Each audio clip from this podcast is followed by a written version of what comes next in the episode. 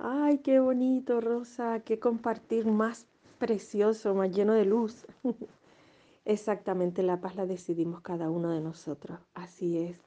Como dice Will, nos alegramos tanto de que cada uno a su propio ritmo vaya avanzando hacia ese lugar, como, como decimos muchas veces en clase, de donde nunca te has ido, de donde nunca has salido. Es volver a ese lugar de donde nunca has, salido.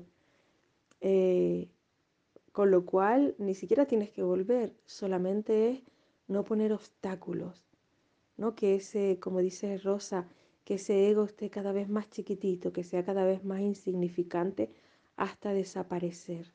Porque tú lo fabricaste, yo lo fabriqué, cada uno lo fabricó y también nosotros lo podemos deshacer.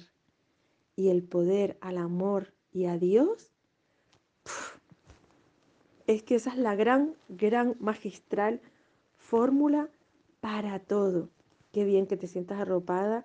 Esa es la intención de esta familia, de este grupo, que nunca, en ningún momento, nadie sienta que está solo, sola, que puede perder o que puede perderse.